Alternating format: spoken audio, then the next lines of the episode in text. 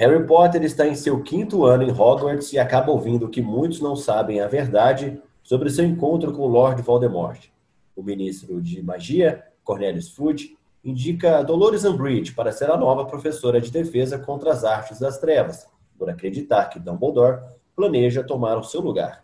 Porém, os métodos que ela usa são totalmente inapropriados. Harry então se reúne com um grupo de alunos para defender sua escola.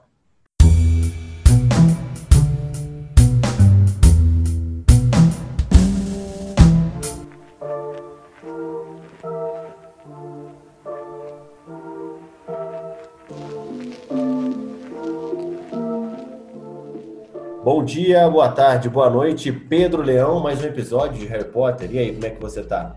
Bom dia, boa tarde, boa noite. Uma salva de palmas para o livro mais chato dessa saga, na minha opinião.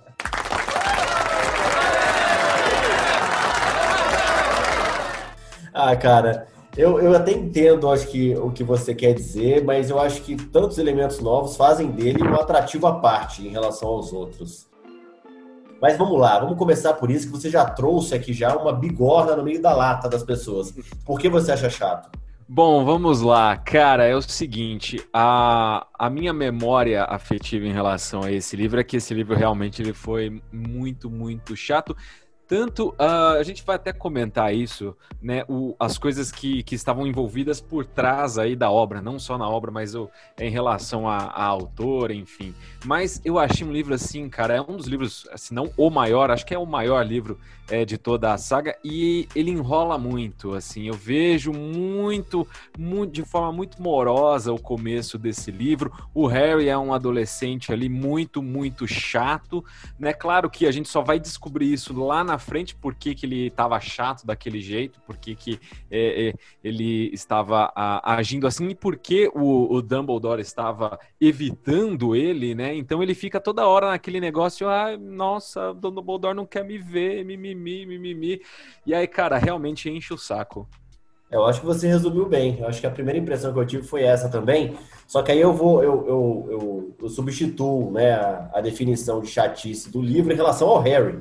Eu não aguentava o Harry nesse livro, cara. O livro em si, depois de um tempo, de uma análise melhor, nem tão velho, nem já adulto, quando eu era jovem mesmo, depois que eu li a terceira vez, porque eu fiz isso, obviamente, né? Eu comecei a analisar o livro e falei, não, o livro é bom, o problema é o Harry Potter, né? Que, que dá nome ao livro, infelizmente, né?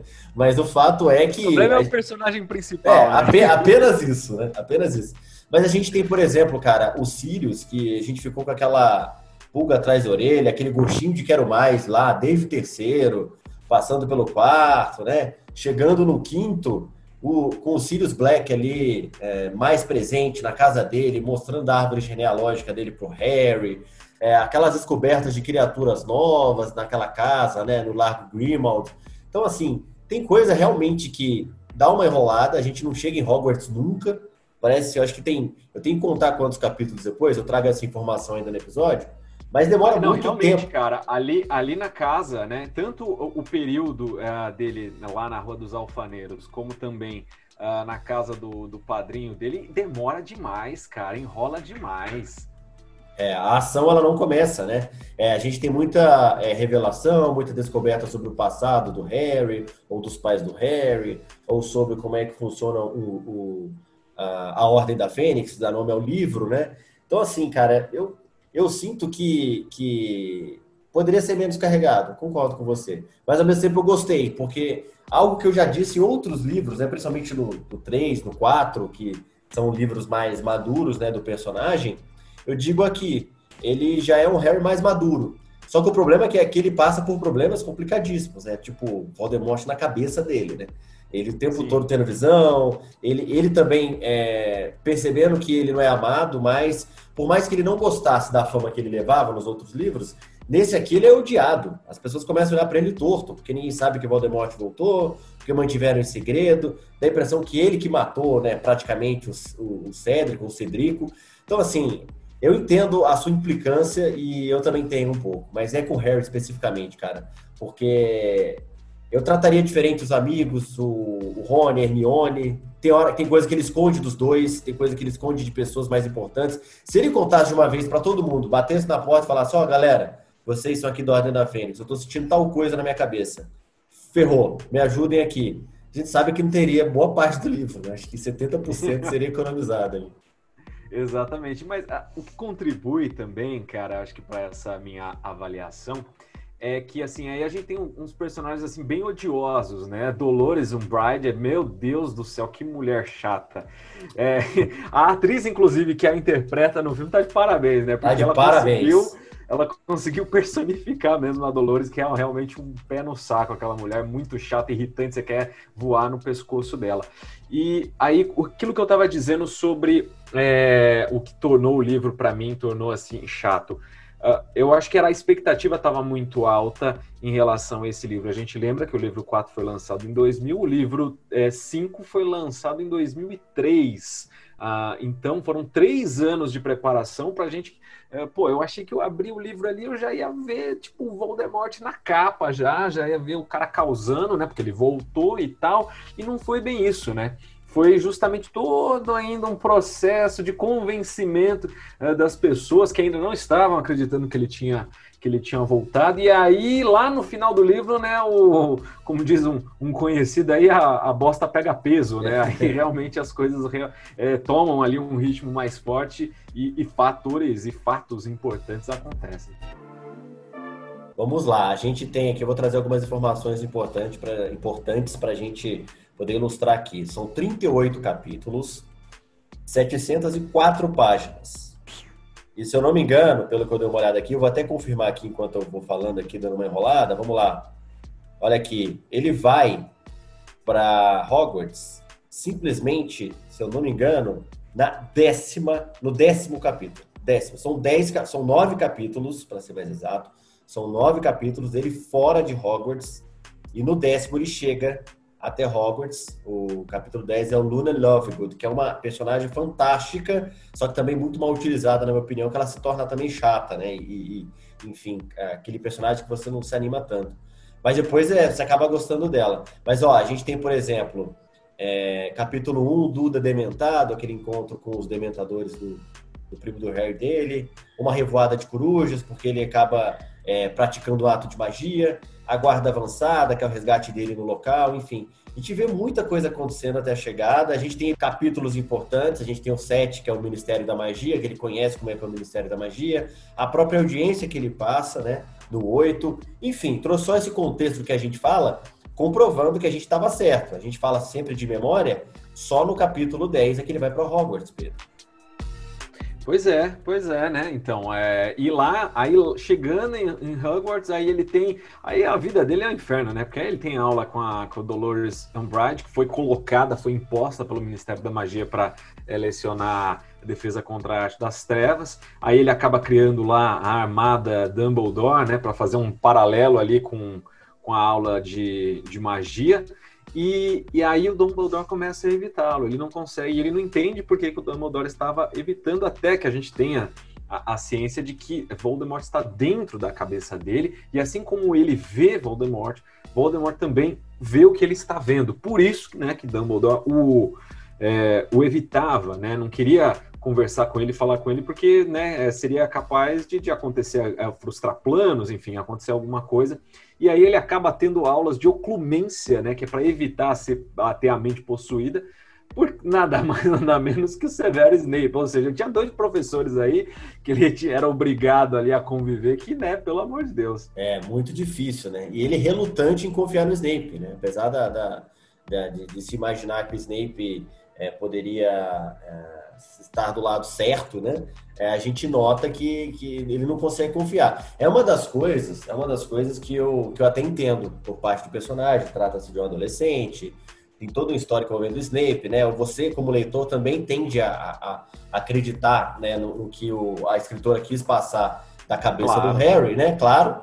Só que eu, né? E aí é por isso que eu concordei com você de achar o livro chato, porque eu é, se eu soubesse dessa informação, pensando na segurança dos meus amigos, na minha própria segurança, de que a porra do Voldemort estava na minha cabeça, eu teria me esforçado mais na, na aula de oclumência, né? É aquilo que eu falei. Eu teria umas 150 páginas a menos se ele só se esforçasse. Não teria nada daquilo, não teria levado os Sirius até o lugar para morrer por ele. Depois ele sente essa culpa, né? No livro seguinte, a gente sabe. Mas nesse livro, muita coisa acontece pela imprudência, pelo, pela falta de tato, de, de, de, de consciência do Harry. Eu acho que isso pela... é a intenção. É, é, pode falar. Eu acho que a, a expressão seria pela aborrecência desse isso. adolescente. Exatamente, é isso. Você resumiu. Você resumiu. E é engraçado, cara, se parar pra pensar, vou abrir aqui um.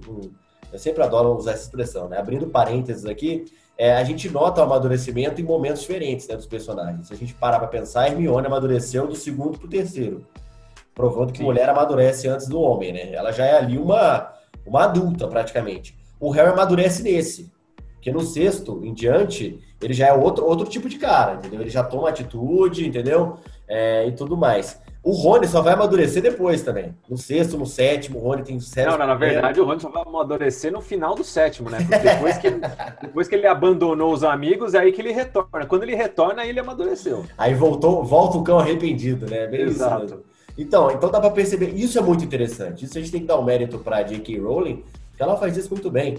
O Harry é um cara chato, velho. O quinto, ele é chato pra caramba. Você pensa, é só fazer tal coisa, ele faz o contrário né? Ele vai vai beijar a Xoxenga, a cena mais ridícula que eu já vi descrita, a cena de beijo mais ridícula que eu já vi na história dos livros.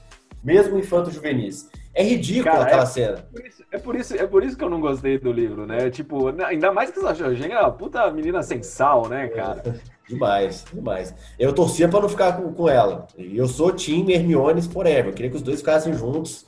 Eu, Sim. Na minha cabeça, na, pessoal chama de fanfic, na, na minha fanfic era isso, era Harry e Hermione, tipo. Mas enfim, a gente entende também, ficou com a Gina, que até tem lá sua, né, sua importância, ganha importância nesse quinto livro, inclusive, né? Ela é bem importante em alguns momentos lá da Armada de Dumbledore.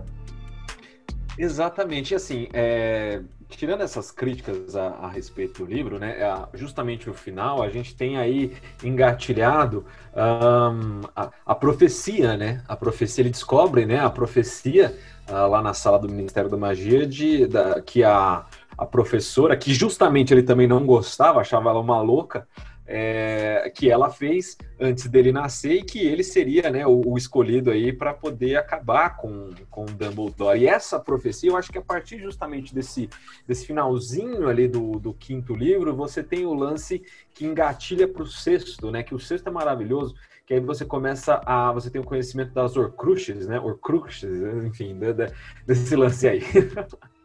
É, das Horcruxes, né? E realmente, é, você ganha a história da, da merda pega peso, que você fala tão bem, eu acho que dá para notar quando é, a gente tem o, o, o Dumbledore, mesmo distante dele, precisando da ajuda dele. Para ir em locais e conta sobre as Horcruxes, a gente nota que alguma coisa estranha tem, entendeu? É, e é engraçado porque ela demonstra isso de um jeito que não fica claro, a gente não consegue presumir. Tem história que você já mata ali na hora. Você fala, não, isso está acontecendo, certeza que vai ser isso no final. E nesse caso você não imagina. Depois você descobre realmente, né? Se o Harry tá tendo visão do, do Voldemort, o Voldemort tá tendo visão dele também. E, e o Dumbledore tá se protegendo e protegendo as pessoas em volta, né? É justamente o que o Harry não fez, né? No final das contas. Exato. É, é, o Dumbledore fez o certo, não à toa que é um dos magos mais importantes, sábios e poderosos, e o Harry ainda tinha muito mingau para comer para poder chegar, pelo menos aqui, né, no pouquinho, que depois no sexto e no sétimo ele prova e mostra que veio finalmente e se torna Harry Potter mesmo. A verdade é a seguinte: do primeiro até o terceiro, ele foi uma criança aventureira.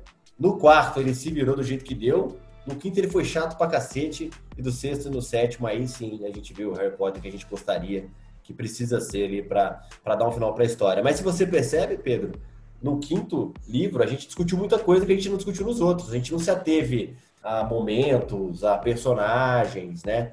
Nesse quinto aqui, a gente é, o livro ele é tão longo que ele te, te emerge ali, ele te, te submerge ali numa história que você fica envolvido, né? Nesse caso, a gente saltou os nossos olhos a chatice mesmo, no caso do personagem.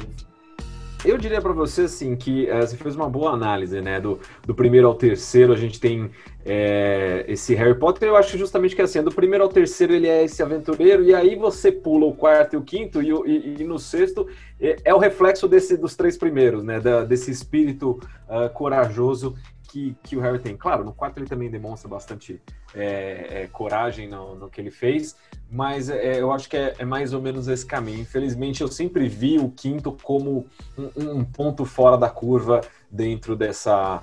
uh, desse, desse cânone. Muito também porque a imprensa não ajudou, né, cara? Se você, não sei se você lembra na época, como ela demorou uns três anos para escrever o livro e os outros ela tinha escrito um por ano, né, naquele ritmo alucinante, pessoal tava. E ela chegou a falar que estava cansada, aí pronto, né? O pessoal começou a fazer sensacionalismo, começou a falar que ela tinha perdido a criatividade, que ela não sabia o que fazer com, com o personagem dela e tal. E assim, a gente sabe, né, pelo, pela conclusão de toda a saga que né, o povo estava especulando e viajando nessa história. É bom trazer esse contexto, porque a gente nota, é, pelo menos eu consigo enxergar assim hoje, né? É, eu, sou, eu gosto, eu comecei a gostar dos filmes depois.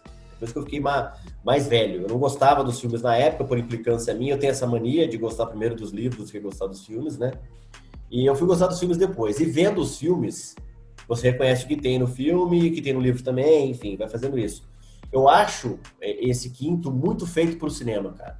A gente percebe que ela, ela criou aquilo ali mesmo para adaptar para o cinema. A gente percebe a influência do exterior na obra dela. A gente vê até, até o terceiro uma leva, no quarto a gente vê que ela, pô, vou ter que. Voldemort vai ter que voltar alguma hora, né? Ela deixa para ele voltar no final, então a gente ainda tem um resquício da, daquela história infantil, do menino que é perseguido, sempre se vira com algum tipo de milagre, com a ajuda de alguém.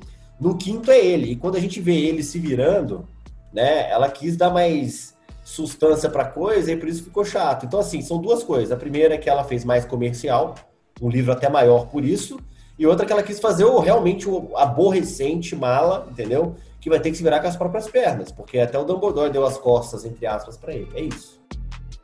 É isso. Eu acho que nós conseguimos falar bem aí a respeito, falar bem e falar mal a é, respeito. Mas, fa mas, falem do livro, né? Exatamente. Mas falem do livro. E encaminhando aí justamente para esses dois últimos episódios, ou três, né? Dependendo se a gente vai fazer sobre a peça que foi adaptada para livro.